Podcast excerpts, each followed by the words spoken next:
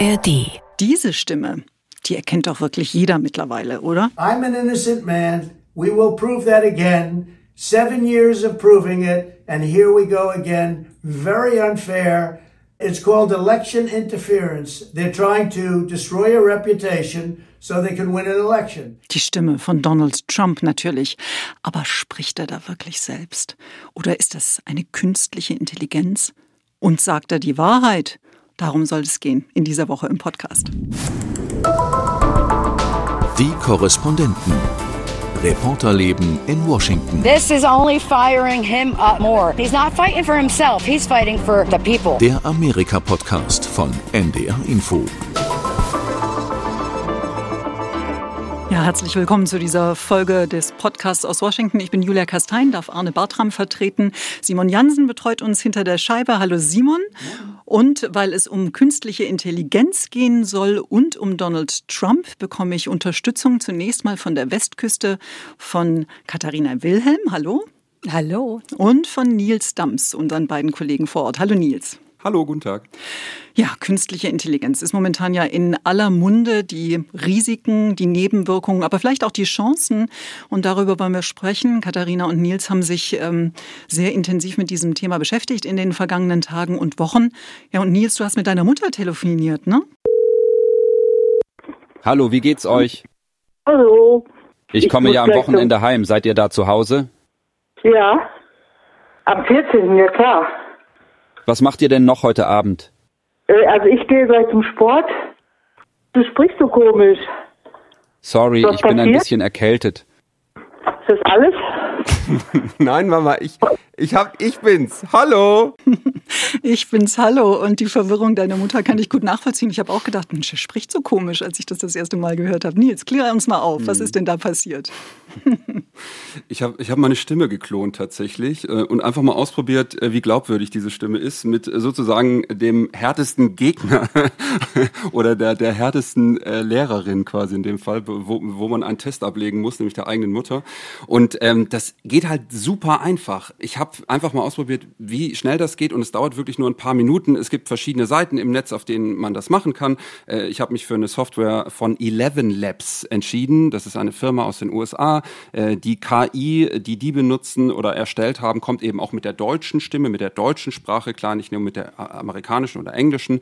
Deshalb habe ich die ausgewählt und man lädt dann einfach Aufnahmen von der eigenen Stimme hoch also echte Aufnahmen und wirklich ein paar Sekunden später ist die künstliche Stimme da und dann tippt man einfach irgendwas ein, was die Stimme sagen soll. Da kann man dann zum Beispiel das hier eintippen. Hallo Julia, hallo Katharina, schön mit euch hier im Podcast zu sein. Ja, und ich dachte, äh, ich probiere das eben dann, wie gesagt, mit meiner Mutter aus, ob die das checkt. Und sie hat's ja am Anfang nicht ganz gecheckt, klar, man denkt, ja, der Sohn ruft an, man sieht ja dann auch theoretisch die Nummer im Display und so weiter.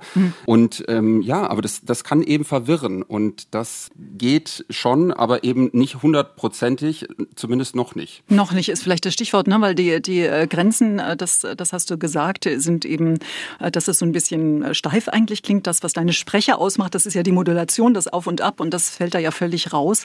Und es gibt noch andere Grenzen, oder? Was diese Stimmen, künstliche Intelligenz noch nicht kann. Genau, also noch nicht, muss man da eben sagen, weil ähm, es immer besser werden soll. Ne? Also äh, es kommt natürlich darauf an, wie, wie aufwendig man diese äh, KIs eben auch trainiert. Das kann man natürlich auch äh, viel aufwendiger machen. Ich habe ja wirklich nur ein paar Minuten von mir hochgeladen. Man kann natürlich auch stundenlanges Audiomaterial eben hochladen und dann klingt es auch alles schon ähm, natürlicher. Und es soll auch immer besser werden, was die Emotionen angeht, dass man eben auch Gelächter nachmachen kann und so weiter. Da muss man dann eben entsprechend das eintippen, ähm, also den Kontext sozusagen eingeben, äh, der KI sagen, in welcher Stimmung man zum Beispiel jetzt gerade irgendwie einen Text ausgesprochen haben möchte. Und dann soll das eben auch immer besser werden. Und zum Beispiel die Firma, mit der ich da gearbeitet habe, Eleven Labs, die sagen, dass noch in diesem Jahr es für alle zur Verfügung stehen soll, dass man eben auch Emotionen nachahmen kann.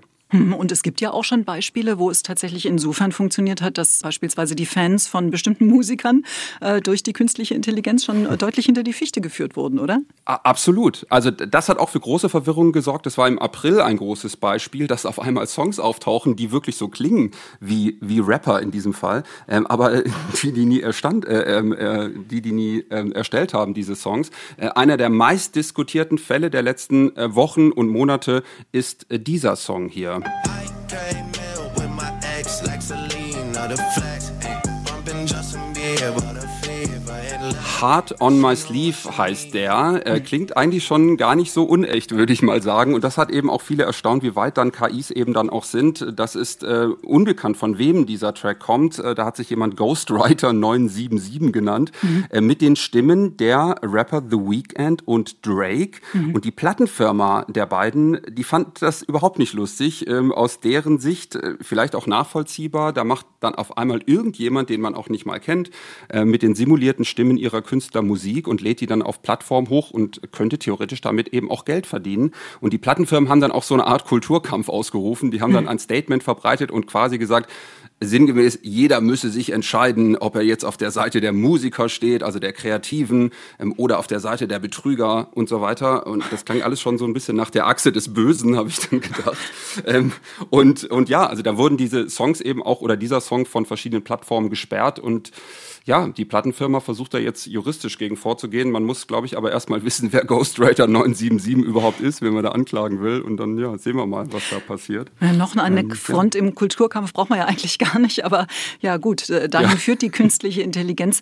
Ähm, Katharina, jetzt haben wir gerade schon gesprochen über Bereiche, wo das problematisch werden kann. Aber es gibt ja ähm, eben auch ähm, Branchen, wo das, wo künstliche Intelligenz schon längst mit Erfolg eingesetzt wird. Und das ist eine, um die du dich intensiv kümmerst da in Hollywood.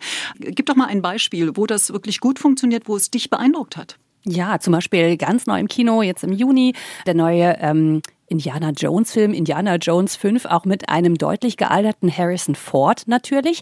Aber in einigen Szenen taucht er dann in seinen, ich sag mal, 30ern auf. Und das funktioniert tatsächlich dann mit Hilfe von künstlicher Intelligenz.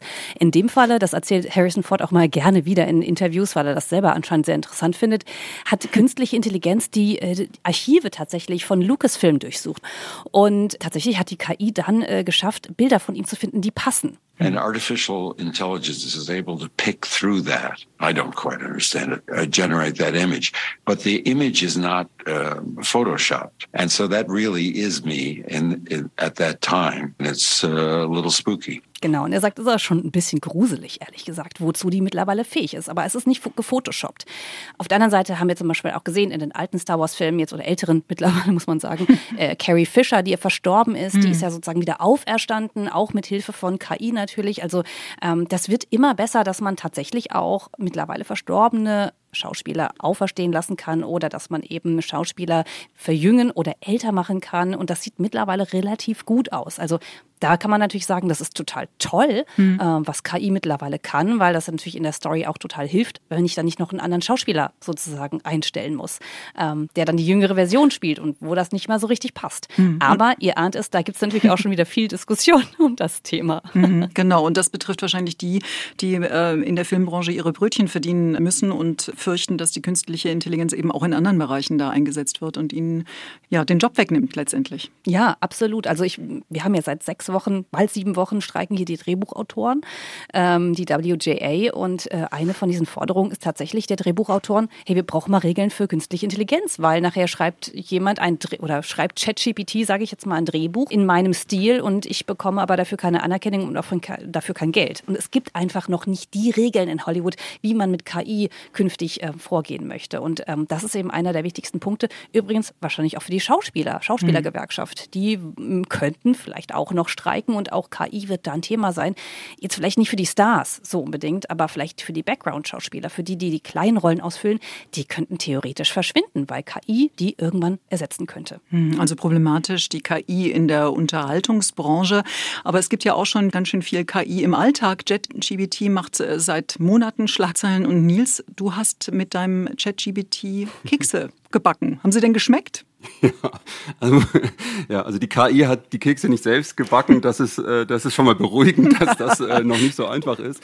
Äh, aber ähm, ich habe das immer ausprobiert. Es gibt ja mittlerweile auch ähm, Apps fürs Handy und äh, ich war einkaufen und wollte eben Cookies backen, so Chocolate Chip Cookies, ne, die ich liebe. Und, und das ist halt sehr einfach, dann einfach zu sagen, hier mach mir mal eine, äh, eine Einkaufsliste für Cookies und dann kriegt man eben die sofort ähm, ja als Text eben dargestellt. Das hat wahrscheinlich auch mittlerweile schon jeder oder viele haben das bestimmt bestimmt auch schon mal ausprobiert, ähm, wie das dann geht. Und äh, ja, es ist, es ist noch nicht alles perfekt, aber wie wir schon immer wieder jetzt erwähnt haben, es wird eben immer besser. Mhm. Ähm, und dann muss man sich, glaube ich, langsam eben darauf vorbereiten, was machen wir, wenn wir eben dann gar keine Unterschiede mehr äh, feststellen können. Mhm. Wobei, da sind wir auch bei ChatGBT noch, äh, noch ja. ein Stück entfernt davon. Ne? Also bei den Keksen klappt es schon, bei einigen Hausaufgaben ja. oder Prüfungen vielleicht auch, aber es gab ja auch erst vor ein paar Tagen diesen Fall von Anwälten aus New York, ähm, die für einen Legal Brief, also für Unterlagen, die sie vor Gericht einreichen mussten, auch ChatGBT benutzt haben und äh, leider wurden dann Urteile zitiert, die es in Wirklichkeit gar nicht gab. Also die Frage ist natürlich schon äh, noch, wie groß ist dieses Risiko? Sollte man äh, den Leuten sagen, äh, lasst mal lieber die Finger davon, wenn es ernst sein soll? Also absolut. Mhm. Und ich meine, das, das Interessante ist ja, dass auch zum Beispiel äh, der Geschäftsführer von OpenAI, also der, die Firma, die hinter ChatGPT steckt, aber auch Microsoft, Google, also alle, die daran arbeiten, immer wieder betonen, für Fakten eignet sich das alles nicht so wahnsinnig gut. Mhm. Wir haben das auch schon selber festgestellt. Wir haben auch schon mal Porträts schreiben lassen über Schauspieler und da hieß es dann, die seien schon gestorben. War aber nicht der Fall. Ups.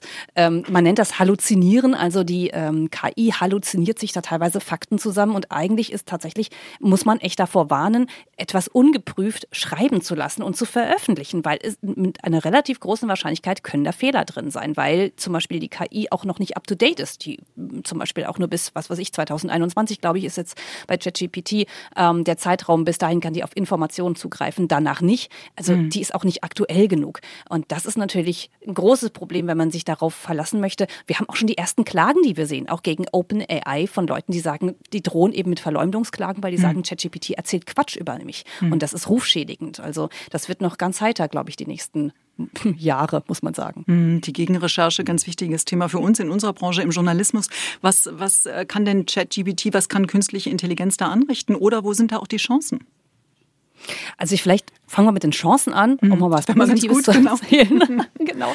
Also zum Beispiel, wir haben ja ein Feature gemacht, Nils und ich, eben unter die verschiedenen Aspekte. Und dann fragt man sich immer, wenn das in einem Podcast landet oder so, wie kann man das eigentlich bebildern? Das sind ja oft sehr abstrakte Themen. Und da haben uns zum Beispiel Kollegen gebeten, könnt ihr nicht mit KI Bilder erstellen, die irgendwie passen? Also habe ich dann rumgebastelt und habe dann versucht, äh, mach mal zwei Journalisten, die irgendwie recherchieren und dann vielleicht so ein Matrix-Hintergrund oder so, so ein bisschen Klischee. Ne? Mhm. Ähm, aber das geht relativ schnell in ein paar paar Sekunden hat mir das die KI ausgespuckt, sieht auch gar nicht schlecht aus oder was weiß ich, KI in Hollywood, wie soll denn das eigentlich aussehen? Hat die mir dann so einen Roboter gebaut vor irgendwie eine Leinwand oder so.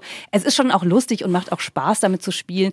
Und in dem Falle würde ich sagen, nimmt es auch keine, nimmt es auch keinen Arbeitsplatz weg, sondern hilft vielleicht einem Designer, einem Grafikdesigner oder so in einer, mhm. vielleicht in einer anderen Redaktion auch bei der Auswahl und kreativ zu sein. Ne? Ähm, und zum Beispiel wir Radiojournalisten, für uns ist das teilweise sehr praktisch. Vielleicht auch nochmal ein Mini-Einblick in unsere Arbeit. Wir arbeiten ja viel mit englischen O-Tönen, haben Interviewpartner. Wir äh, übersetzen die ja und dann fragt man immer, du kennst das Julia, dann schreibt man sich gegenseitig E-Mails und sagt, ah, ich habe hier so einen O-Ton, kannst du den mal übersetzen, mhm. beziehungsweise kannst du mal sprechen, damit das eben alle Zuschauer verstehen. Ähm, und das könnte künstliche Intelligenz theoretisch auch demnächst für uns lösen, dass sie uns das einliest, wenn die Stimmen irgendwann besser klingen. Vielleicht sogar in der Originalstimme unseres Interviewpartners. Also schon auch interessante Geschichten, die mhm. da möglich sind. Mhm. Das Problem nur, dass wir bei allen Informationen jetzt nochmal dreimal so deutlich hingucken müssen, ob sie auch wirklich so stimmen, wie sie da verbreitet werden werden mhm. von einer künstlichen Intelligenz oder von wem auch immer. Du hast schon angesprochen, Katharina, den Erfinder von ChatGBT, der von einem existenziellen Risiko spricht durch die künstliche Intelligenz. Es gibt auch diesen äh, offenen Brief äh, vor einiger Zeit, den auch Elon Musk unterstützt, nämlich diese Warnung, dass man äh, doch vielleicht lieber eine Entwicklungspause einlegen sollte, was die künstliche Intelligenz angeht. Geht es denn da wirklich um eine Gefahr für die Gesellschaft, wie beispielsweise Elon Musk sagt, oder geht es da ganz banal um Haftungsfragen? Fragen ums Geld. Es ist ja so, dass es verschiedene Aufrufe gab. Also vor ein paar Monaten war ja dieser Aufruf irgendwie, wir wollen jetzt sechs Monate äh, Pause äh, ausrufen, sozusagen KI, weil alles so schnell geht und so weiter, um da eben die Risiken ähm, eindämmen zu können, sozusagen. Ähm, und, und das ist vielleicht so ein bisschen auch äh, ja, anders wahrgenommen worden, weil einer der Unterschreibenden war eben Elon Musk und der hat sozusagen ein paar Tage später seine eigene KI-Firma dann äh, angemeldet und dann hat man das nicht mehr so richtig ernst genommen. Aber ich glaube, worum es eben geht, äh, auch da gab es ja verschiedene Aufrufe, da wurden ja auch teilweise drastische Bilder bedient, dass jetzt ähm, sozusagen die, der, die Vernichtung, Zitat, Vernichtung ähm, ansteht und so weiter durch eben KI ähm, und die KI-Systeme, mit denen wir eben dann arbeiten in Zukunft. Ähm, und, und das sind natürlich drastische Bilder, die da gewählt werden, aber es geht wahrscheinlich in erster Linie auch erstmal darum, dass man äh, sich überhaupt mit den Gefahren von KI ähm, auseinandersetzt. Da reden wir jetzt nicht darüber, dass morgen sozusagen der durch KI verursachte Atomkrieg äh, auf dem Programm steht, hm. ähm, aber es gibt durchaus auch sehr ernstzunehmende Wissenschaftler, die dann eben sagen, ja, was passiert denn dann eigentlich, wenn man, äh, wenn sich die KI sozusagen selbst weiterentwickelt und vielleicht auch ähm, Fähigkeiten entwickelt, die einfach dann nicht mehr steuerbar sind. Und dann ähm, müssen wir einfach jetzt darüber reden, welche Regeln äh, man da möglicherweise eben auch aufstellt. Stichwort Regulierung, mhm. ähm, bevor es dann möglicherweise dann eben zu spät ist. Und die EU ist ja da schon sehr weit vorne, wenn es um die KI-Regulierung eben geht zum Beispiel. Mhm. Die EU ist weit vorne, aber in den USA tut man sich schwer mit der Idee bisher, oder? Ja, also es gibt äh, auch hier Obwohl Regeln, ja die USA aber eben und die, die hiesigen Firmen führend sind in dem Bereich. Ja, das ist genau der Widerspruch. Und es gibt ja eben diesen wahnsinnigen Wettkampf jetzt. Ne? Also ich meine, wir reden ja über eine Technologie, die es natürlich insgesamt schon seit Jahren gibt, aber die innerhalb von ein paar Monaten ähm, jetzt so an Fahrt aufgenommen hat. Äh, ChatGPT von OpenAI wurde am 30. November veröffentlicht. Und wir sehen, was seitdem passiert ist, dass viele andere Firmen eben auch auf einmal äh, investieren, dass auf einmal neue Suchmaschinen quasi geboren werden oder abgedatet werden, die man vorher so noch gar nicht gekannt hat. Und wir hören jeden Tag was Neues. Also äh, die Entwicklung ist einfach super schnell. Und deshalb ähm, kommt ähm, traditionell natürlich die, die Regulierung kaum hinterher. Ähm, und es gibt ja jetzt eben auch Vorschläge und Stimmen, die, die sich fragen, ähm, reicht es eigentlich, wenn jetzt ein Kontinent, also oder die EU eben Regeln aufstellt, müssen wir nicht sowas wie die Atomenergiebehörde sozusagen haben, dass ähm, man einfach eine weltweite, das, das sind wirklich seri seriöse Vorschläge oder mhm. ja, ernstzunehmende mhm. Vorschläge und Ideen, dass man sagt, wir brauchen sozusagen eine internationale Agentur, die sich darum kümmert, weil man das einfach nicht auf einen Kontinent, auf, eine, auf ein Gebiet beschränken kann. Hm, klingt ein bisschen nach Überforderung mit bestimmten Phänomenen. Das gilt auch für unser nächstes Thema. Auch Donald Trump stellt viele vor eine Herausforderung, wie man mit ihm umgehen soll in der Berichterstattung und überhaupt. Deswegen müssen wir jetzt mal hier einen Punkt setzen unter die künstliche Intelligenz. Vielen Dank, Katharina und Nils, dass ihr uns einen kleinen Einblick äh, gegeben habt in dieses riesige Thema, über das man, glaube ich, äh, trefflich mehrere Stunden reden kann. Und wir tun das hoffentlich an dieser Stelle bald wieder. Erstmal danke an euch beide. Gerne. Bitteschön. Ja, und dann kommen wir also zu dem Mann, bei dem ja auch äh, gerne intensiv darüber geredet wird, wie echt, wie fake und wie intelligent er ist. Donald Trump hat zum Ende der Woche nochmal die Schlagzeilen dominiert. Die zweite Anklage gegen ihn, diesmal vor einem Bundesgericht in Miami. Katrin Brandt ist äh, bei mir im Studio jetzt, um über diesen Part zu reden. Grüß genau. dich, Katrin. Hi, und ich komme mit hängender Zunge rein. Während wir sprechen, wird Geschichte gemacht. Und es geht weiter und es geht weiter und es geht weiter. Also, wir müssen uns, glaube ich, mit einer Momentaufnahme beschränken. Ne? Genau, die Anklageschrift ist jetzt veröffentlicht worden. Ein paar Stichworte daraus kennen wir ja schon.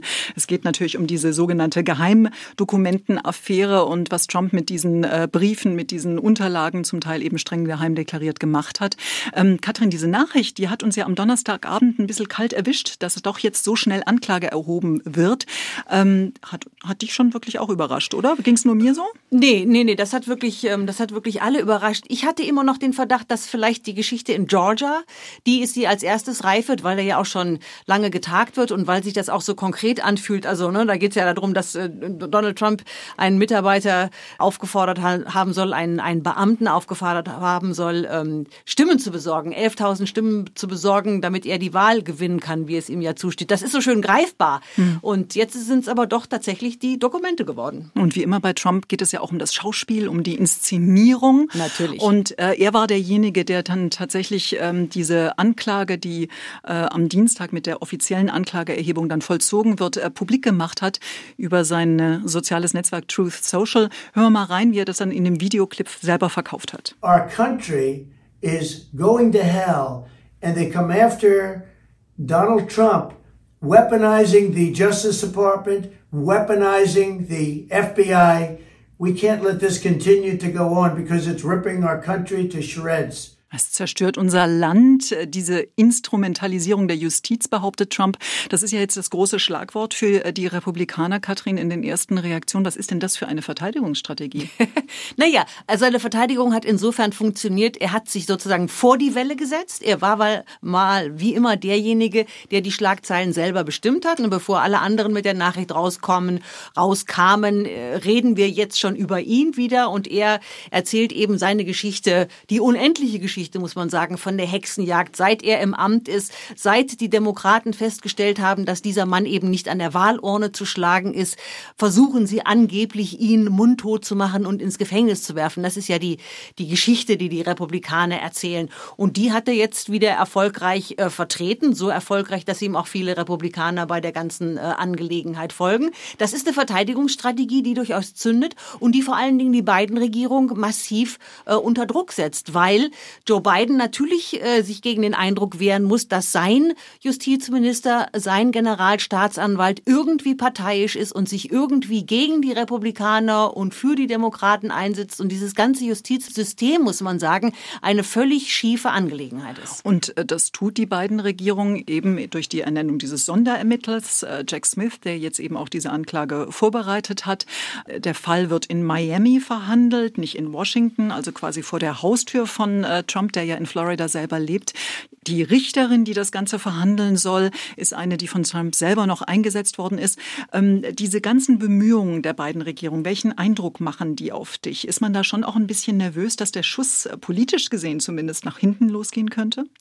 Ich denke ja. Also Joe Biden sagt natürlich im Moment gar nichts, außer dass er keinen Kommentar abgibt und dass er, das hat er, glaube ich, am ersten Abend schon gesagt, dass er dem Justizministerium vertraut und hat versucht, diesem Eindruck entgegenzuwirken.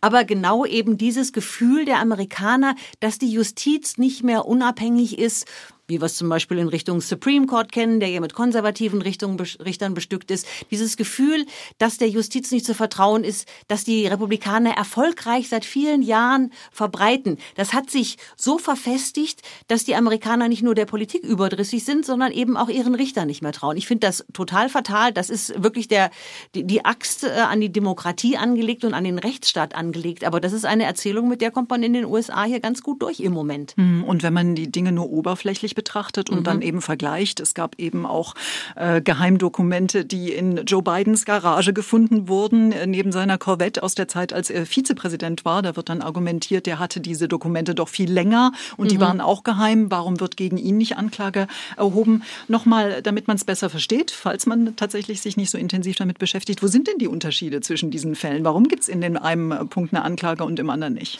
Naja, also äh, bei diesen Papieren, die andere ähm, aufbewahrt haben, da ist ja zum Beispiel auch Vizepräsident Mike Pence einer, bei dem was gefunden worden ist. Äh, in beiden Fällen ist der große Unterschied, dass äh, die Anwälte der beteiligten Personen, Joe Biden und Mike Pence, sich bereit erklärt haben, mit den Behörden zusammenzuarbeiten. Sie haben die Dokumente übergeben. Sie haben gesagt, bitte kommt, äh, überzeugt euch. Sie haben die Türen aufgemacht und haben Leute reingelassen und nach Dokumenten suchen lassen.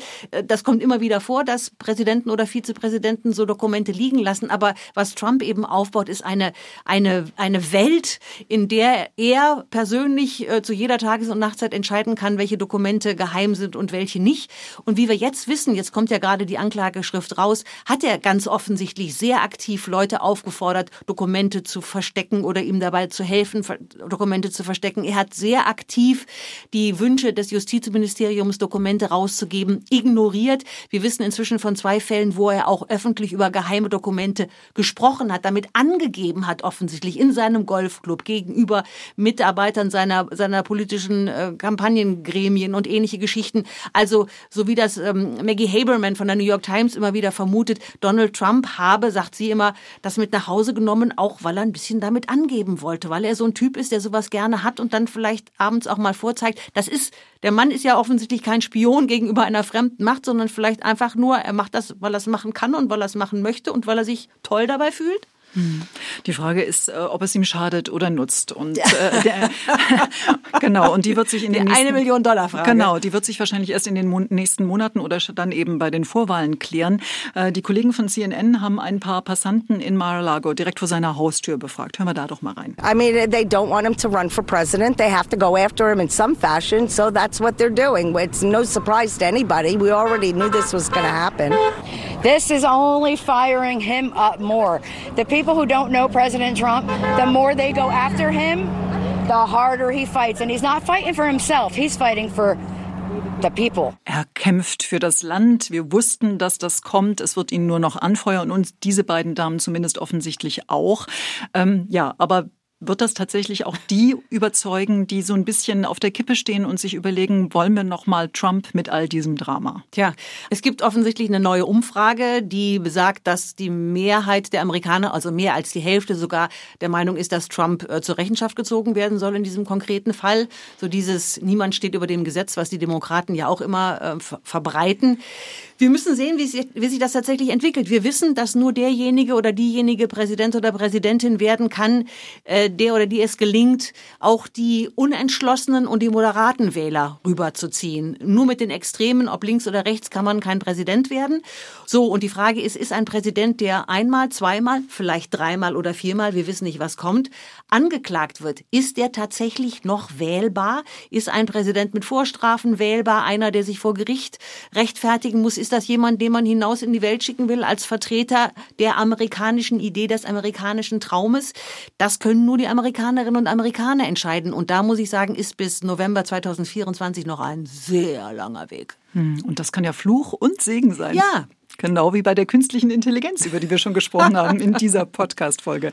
Katrin Brandt, vielen Dank für ähm, die Einblicke in Trump und sein Seelenleben. Und wenn ihr Lust habt, noch diese Podcast-Folgen oder die aus allen anderen Auslandsstudios der ARD anzuhören, die gibt's bei ndr.de slash info oder in der ARD Audiothek. Ich bin Julia Kastein. Wünsche euch was. Tschüss. Die Korrespondenten. Reporterleben in Washington. Der Amerika-Podcast von NDR Info. Moin, ich bin Corinna Hennig aus der Wissenschaftsredaktion von NDR Info. In der neuesten Folge unseres Podcasts Synapsen knöpfen wir uns ein Thema vor, das auch in der Forschung lange Zeit umstritten war. Climate Engineering, also technische Lösungen, um CO2 aus der Luft zu holen. Dabei kann auch das Meerwasser biochemisch eine wichtige Rolle spielen. Auf Helgoland zum Beispiel wird die Alkalisierung der Meere erforscht. Also man bringt Gesteinsmehl im Wasser aus, es wird weniger sauer, dadurch kann mehr Kohlenstoff aus der Atmosphäre im Meer gebunden werden. Unsere Autorin Jasmin Appelhans hat sich das vor Ort angeguckt. Sie ist selbst Meeresbiologin und sie erklärt, welche Risiken bei solchen Verfahren noch erforscht werden müssen was sie in der Gesamtbilanz bringen und warum wir in der Klimakrise offenbar nicht mehr ohne solche technische Nachhilfe auskommen. Climate Engineering, Unterstützung für die Klimawende heißt die Folge unseres Podcasts Synapsen. Jetzt in der ARD Audiothek und überall, wo es Podcasts gibt.